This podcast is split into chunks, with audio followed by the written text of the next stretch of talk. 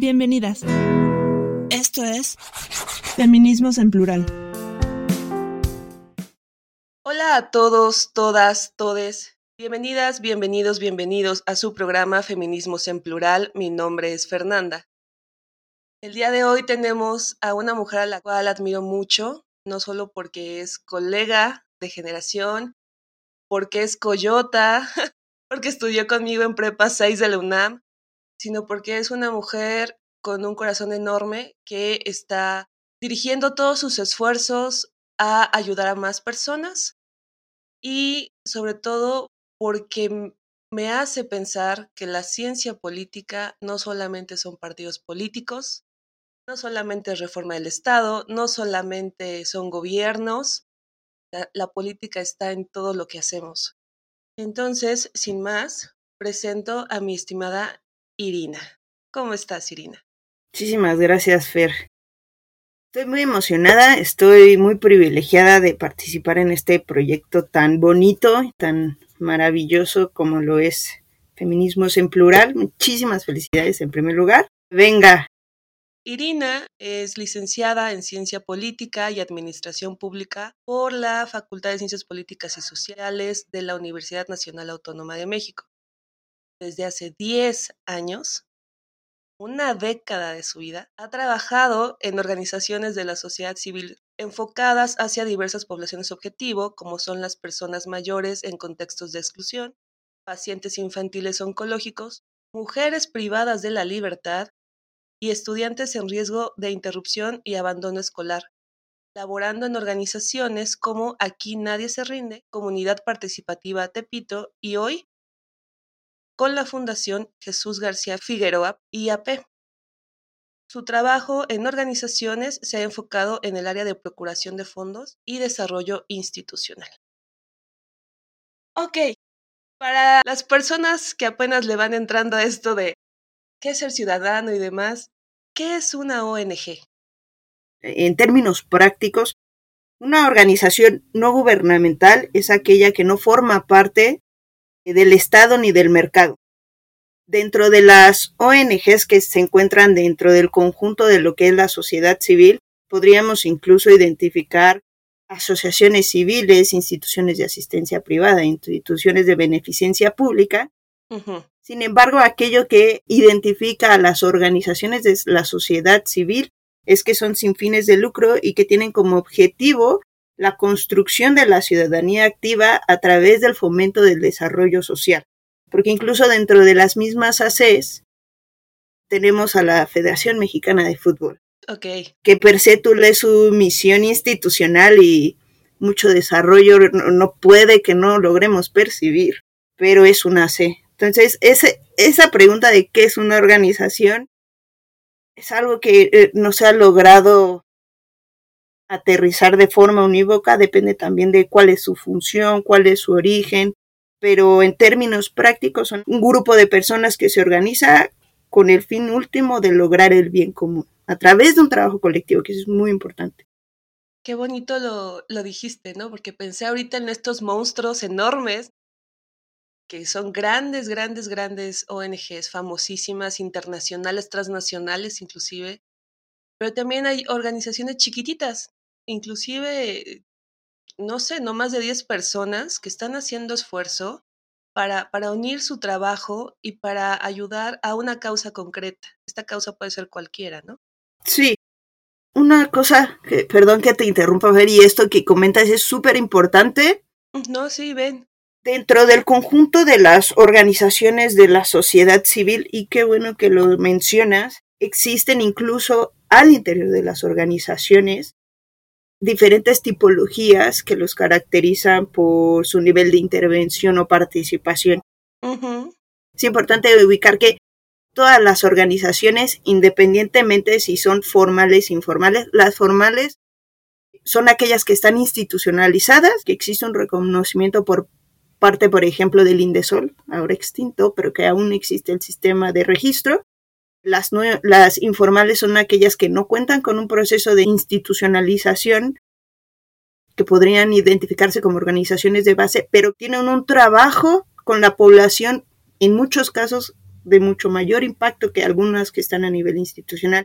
Y dentro de estas que se encuentran en un nivel institucional, existen aquellas que trabajan directamente con la población y aquellas que, si bien también tienen un fin de desarrollo social, no lo hacen directamente con la población, pero trabajan para fortalecer o financiar a las organizaciones eh, de primer piso que le llaman. Todas, toda organización tiene como fin último la construcción de ciudadanía mediante la resolución de aquellas condiciones y brechas de desigualdad que impidan a los sujetos, a la población en su conjunto, el pleno ejercicio de sus derechos. Nosotros lo que hacemos es facilitar o fortalecer este proceso de trabajo para las poblaciones para que sean ciudadanos activos y como ciudadanos activos con el conjunto de bases que les permita desarrollarse y llevar a cabo este proceso de política como acción política colectiva. O sea, la transformación social a través de una acción política colectiva. Esta no podría suceder si tenemos poblaciones que no cuentan con los recursos alimentarios básicos, con un sistema de salud de calidad, personas mayores que no tienen acceso a condiciones básicas ni calidad de vida digna y que están siendo explotados. Entonces la idea es que existan las condiciones básicas para su pleno desarrollo y que entonces puedan ejercer este proceso ciudadano de política activa. A veces me voy diferente, deténme por favor. No, no, no, es que me encanta porque, bueno, no nos pueden ver, pero creo que pueden notar en la voz de nuestra invitada del día de hoy la pasión con la que habla del esfuerzo que hace y de lo enamorada que está también del trabajo que, al que se dedica. Sin embargo, a mí me pareció interesante porque a veces, insisto, ¿no? desde, desde la crítica, decimos, híjole, no, qué flojera trabajar para el gobierno. Híjole, no, qué horror trabajar para la IP. Y si me voy a las ONGs, ahí quizás pueda crecer. ¿Qué es crecer en una ONG? ¿Qué es? O sea, dejemos de, romantizar el tema. Sentir pasión por lo que haces no significa estar ciego, ¿no? A, los, a las deficiencias y a las limitaciones de las ONGs. Me gustaría llevar la, la siguiente pregunta. ¿Cuál es la diferencia entre voluntariado y trabajar en una ONG? ¿Por qué la pregunta? Porque tú mencionaste algo que es característico de las ONGs, que no buscan lucrar con los financiamientos que consiguen, sino impulsar soluciones concretas a problemas mayúsculos de la sociedad. Entonces, entre ser voluntaria y ya trabajar directamente para ONG, ¿qué significa? El trabajo, y eso ha sido un tema que yo he experimentado desde, el primera, desde la primera organización en la que estuve, es indispensable el trabajo voluntario, pero también lo es el trabajo que realizan las personas que se encuentran laborando al interior de las organizaciones.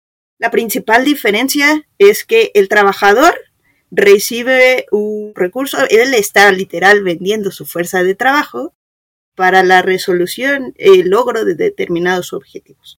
En el caso del voluntariado, dona su fuerza de trabajo para el logro de determinados objetivos. En el caso del trabajador, llevamos a cabo el conjunto de nuestras actividades en un determinado tiempo por un periodo de cinco, seis días, siete días, lo que defina eh, eh, las necesidades y los acuerdos entre el empleador y el trabajador.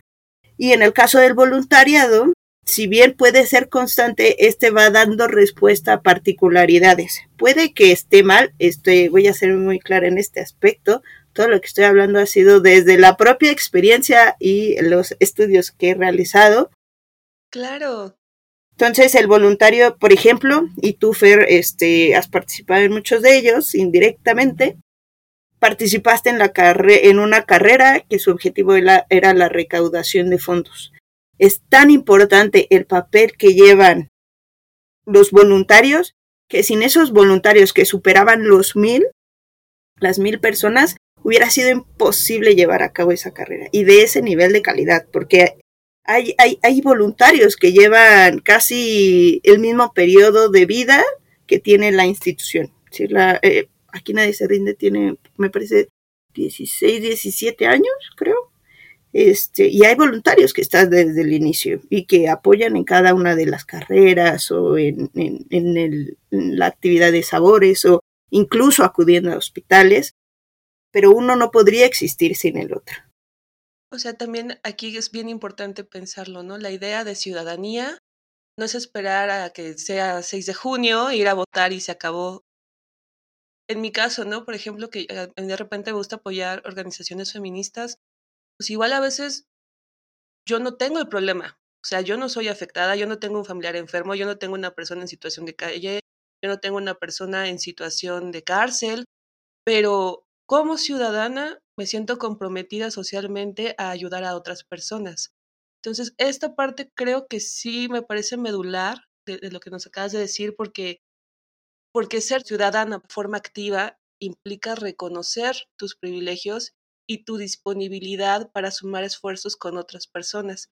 Parecería algo muy humano, muy altruista también. No todo el mundo lo trae también y no pasa nada, ¿no? Hay gente que, por ejemplo, dice, órale, está bien padre, pero yo no tengo tiempo. Y entonces lo que puedo donar es dinero. ¿Por qué es tan importante la cuestión de las donaciones para las ONGs?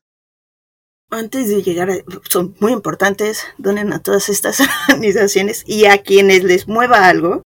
Yo que sé, en el área de procuración no saben cuánto nos ayuda 20 pesos cada mes.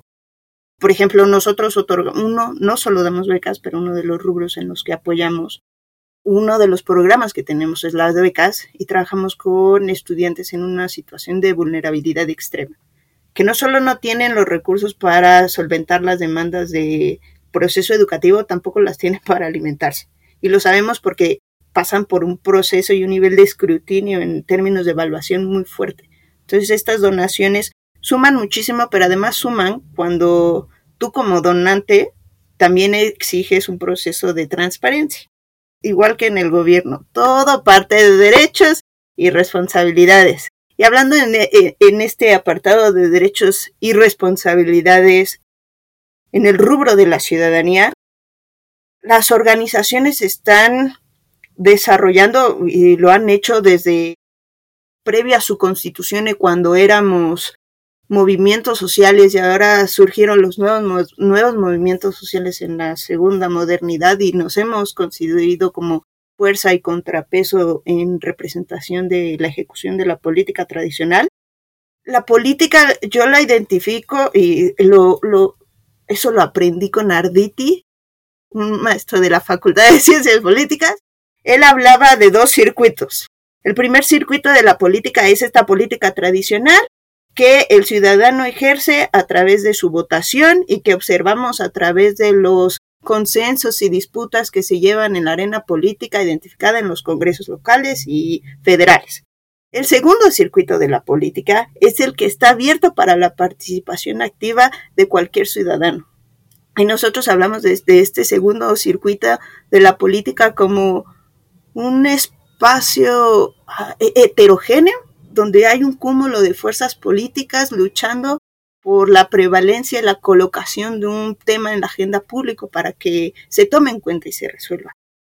La importancia de la participación voluntaria de las organizaciones, de los propios trabajadores, es darle fuerza a este proceso de construcción ciudadana para que la acción que estamos llevando a cabo no solo hablando de las organizaciones no solo como aquellos sujetos que están trabajando en las organizaciones.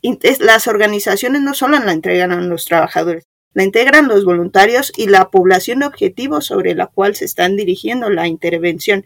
En nuestro caso, nuestra, lo que buscamos o lo que buscaríamos desde Fundación Jesús García Figueroa en el largo plazo es construcción, la construcción de actores de cambio social. Porque nosotros no damos becas solamente. Lo estamos formando, trabajando con esos estudiantes para que se formen como actores de cambio social con el objetivo inmediato en el corto, mediano largo plazo de que finalicen su educación, que los estudiantes, por ejemplo, de nivel medio superior y superior tienen que al menos una vez al mes realizar actividades de voluntariado.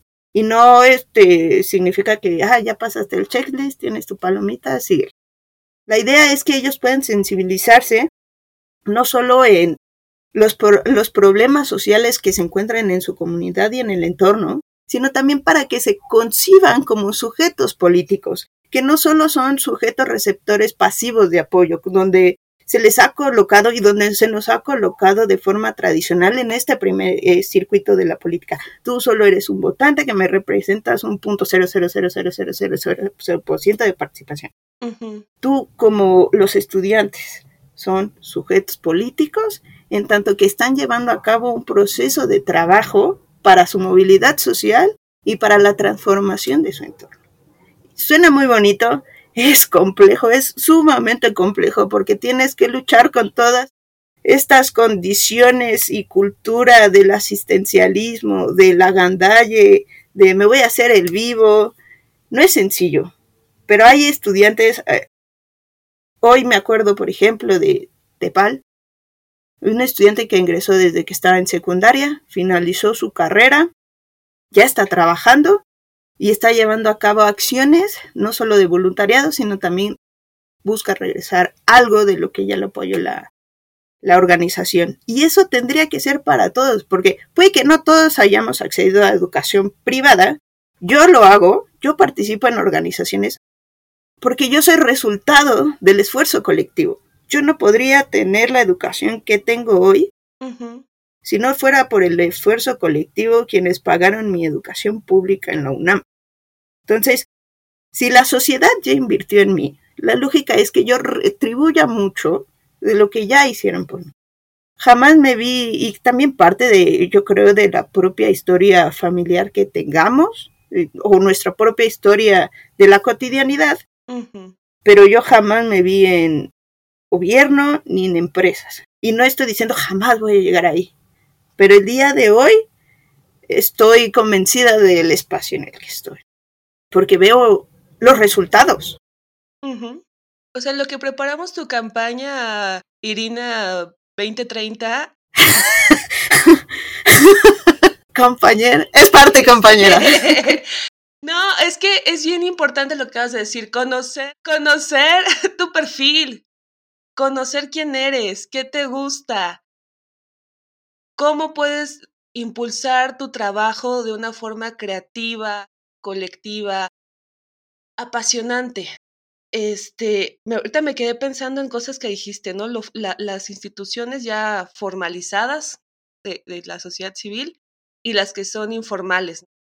¿Por qué, ¿Por qué resaltar este tema? Porque a veces en esta, en esta lógica de, romantizar la, acción colectiva, se nos olvida que los y las y les trabajadores son personas que necesitan comer, son personas que tienen familia, son personas que si bien no buscan hacerse ricas con la labor social, necesitan subsistir y cubrir un mínimo, un mínimo de satisfactores sociales para seguir dando lo mejor que tienen, que es su, intelecto, su fuerza de trabajo y su, y su experiencia, ¿no? Entonces, en, este sentido, ¿cuál sería como tu experiencia respecto a la precariedad laboral que se viven en algunas, no digo todas, pero sí en algunas, sino es que la mayoría, organizaciones de la sociedad civil?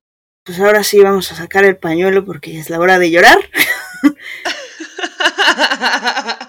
ya después de echarme todo el choro del idealismo de las organizaciones, la realidad, este, también choca muchísimo con la expectativa que uno, yo misma puedo tener de las organizaciones. Me ha tocado estar en organizaciones donde no tenía seguro social. He estado en organizaciones donde no he tenido, porque hay, hay que decirlo muy claro, no hay un respeto a los derechos laborales. Yo no tengo quien dependa de mí, afortunadamente. Yo, honestamente, lo que gano lo gasto en cualquier cosa que se me dé mi gana, en perfumes, en juegos de Xbox, en libros, en comidas, en cerveza, en lo que se me dé mi gana. Afortunadamente no tengo el, una situación que me obligue a permanecer en un espacio de trabajo porque si no ya no tengo que comer. Hay gente que sí lo tiene. Entonces, hay, hay, hay de dos, hay de tres de hecho. He estado en espacios donde sí no hay un respeto a los derechos sociales y la primera vez que me tocó reconocer e identificar esa situación fue porque yo tuve un accidente.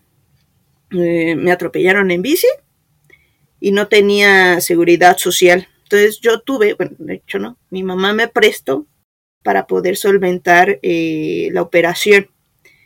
Una vez que ocurrió el accidente, dijeron, ay, como que sí es necesario que tengan. Entonces, nos colocaron o nos dieron eh, este, seguridad social y no a todos, y ahí he de decir que yo fallé como en términos de solidaridad, porque cuando me dieron el seguro social, tendría que haber sido para todos, ¿no? Estaba chava. Hay áreas de oportunidad. Y me parece que más allá de... es un trabajo. Y como trabajo, es tu derecho acceder a las condiciones que te eh, permitan ejercerlo de forma plena, porque aquí creo que el tema para todo es plenitud y calidad de vida. Por el simple hecho de estar trabajando en un espacio, yo tengo el derecho de recibir todo este conjunto de soporte social.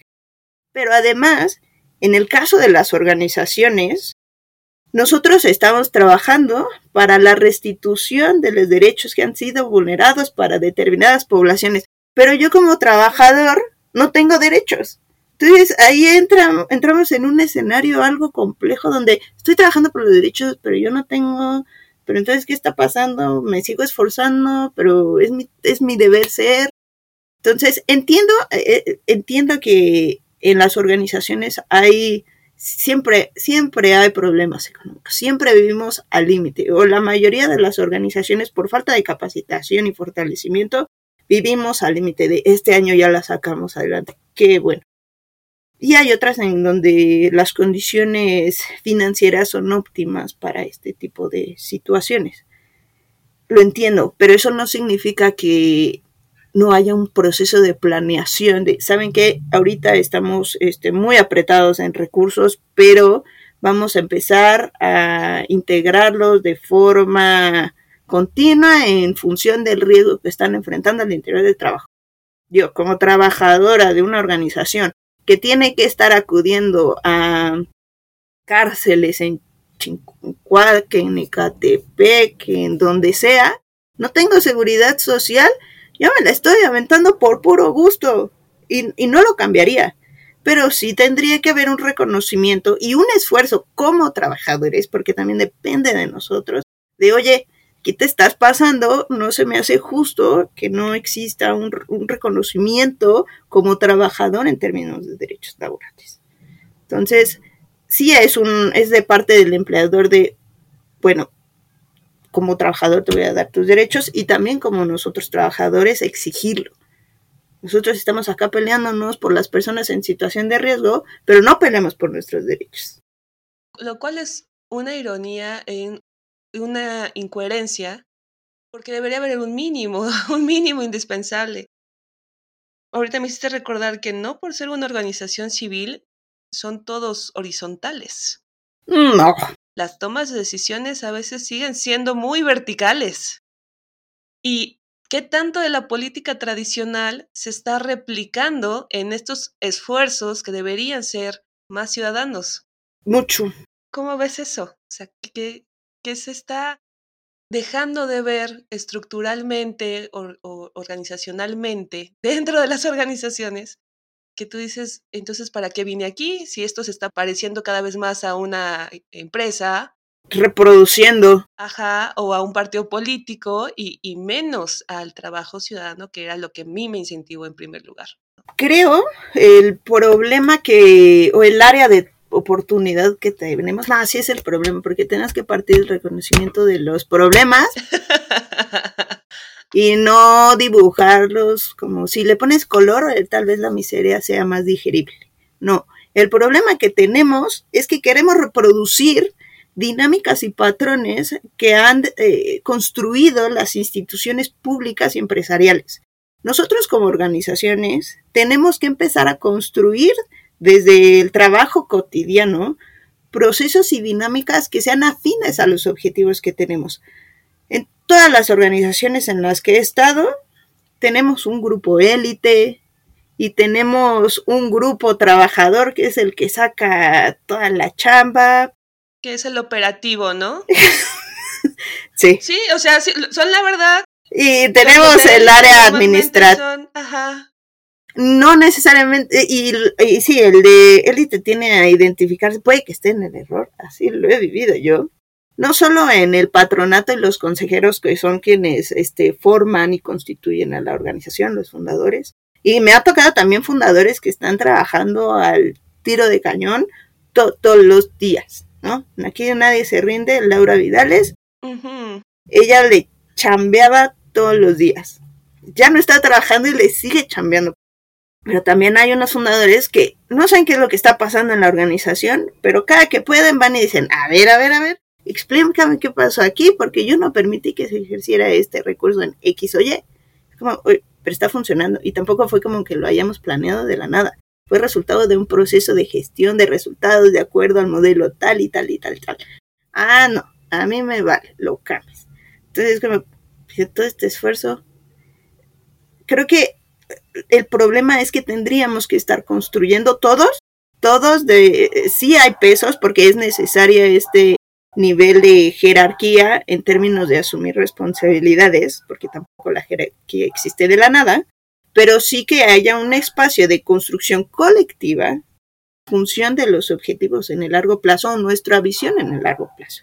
Porque si no, estamos reproduciendo la corrupción del Estado y del mercado, pero también estamos tomando, por ejemplo, esta gestión para resultados de desarrollo sostenible, nos lo pasaron el Estado y las empresas. Y nos dijeron, ustedes tienen que ser productivos, pero y ustedes tienen que sacar resultados.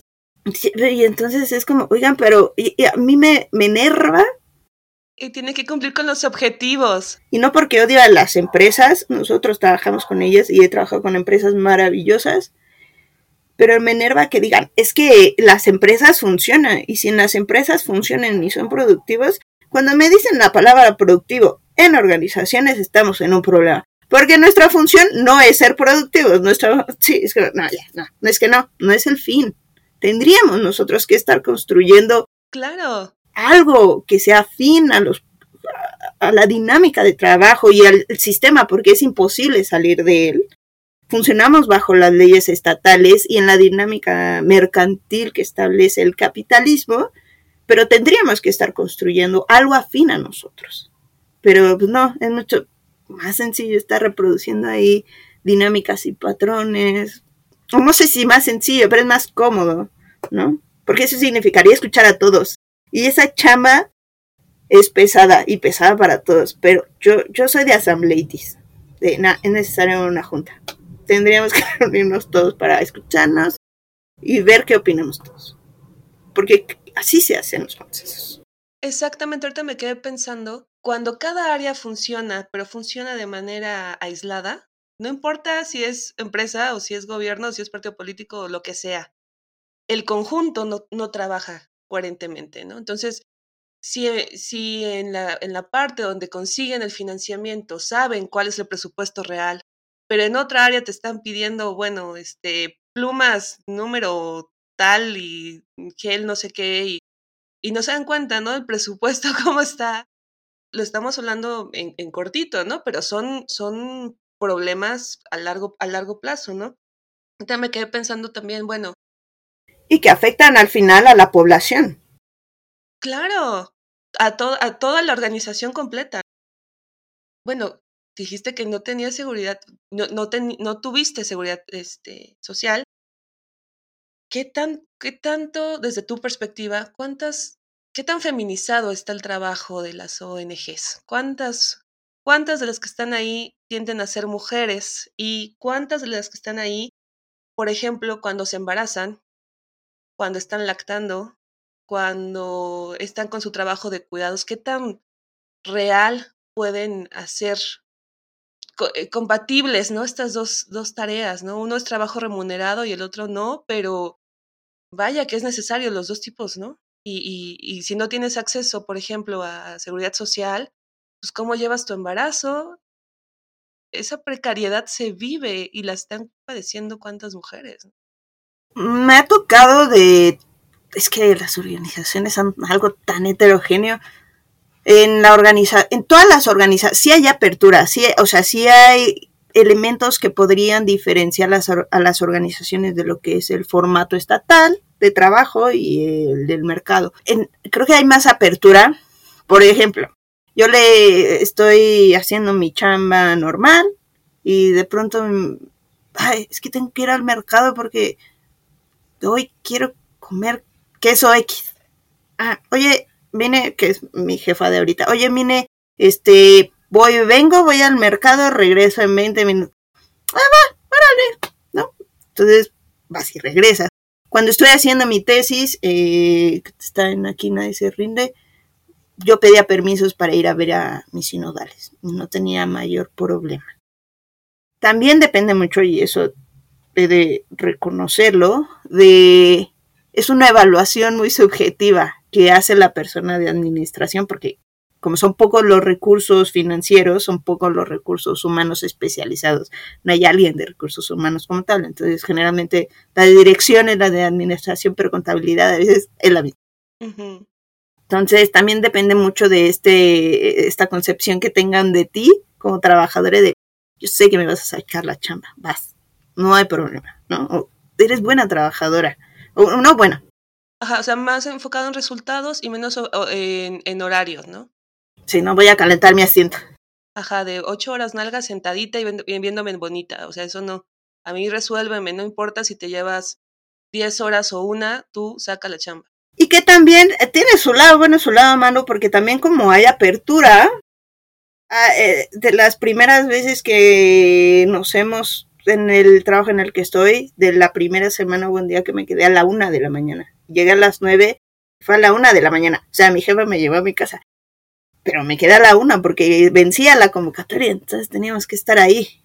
Entonces creo que también parte mucho de este reconocimiento de pues a las nueve y con la pena, a menos que haya situaciones que esas tiene esa apertura a las organizaciones que es comprensible la población y la situación en las que te existe un riesgo elevado de si no hablas ahorita este niño está teniendo una crisis existencial, háblenle por favor o encuentren a un psiquiatra en este momento ¿no? Es entendible, no es como que me desconecto y háganse bolas. Hay gente que lo hace, yo no, me entra la ansiedad. Pero me desvío un poco en términos de participación femenina y reconocimiento de derechos.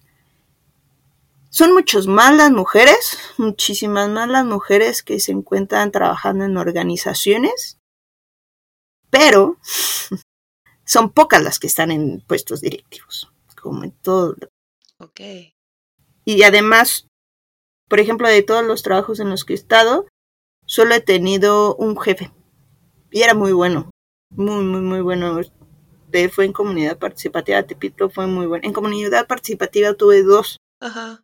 Mi primero fue un jefe muy bueno. Eh, me enseñó todo lo que sé, muchas de las cosas que sé en procuración de fondos.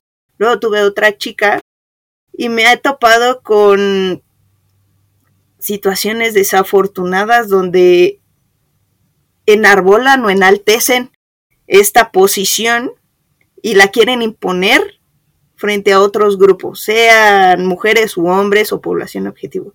Entonces yo creo que también hay una pelea ahí intrínseca con, con el feminismo y el patriarcado que ellas mismas se han construido, que las hace ser un poco más agresivas o, no, no agresivas, pero sí más autoritarias. Y, y, quitan mucho esta dinámica de escucha, esta dinámica de trabajo colectivo. Eso me parece un área de trabajo que tenemos que construir y fortalecernos las mujeres, porque un poco de poder no te puede colocar en una situación de enfermedad mental tal de te voy a correr y te voy a decir que ya no vas a estar trabajando aquí es desafortunado y no es como que todos los compañeros con los que haya trabajado hayan sido lo mejor de lo mejor porque también me ha tocado cada chavo de ay es que ya me encontré a la chava más guapa de aquí y voy a hablar con la de servicio social que está guapísima es como un poquito de respeto o sea van a ligar en lugar de ir a trabajar sí Sí, sí, sí. Hasta aquí la primera parte de nuestra entrevista con la licenciada Irina Javier Chávez. La próxima semana continuaremos con la segunda parte en la que seguiremos hablando sobre la ética en las organizaciones de la sociedad civil. Esto fue Feminismos en Plural. Gracias, Gracias por, escucharnos. Hasta, la próxima semana. Síguenos en nuestras redes sociales, Facebook, Twitter, YouTube e Instagram.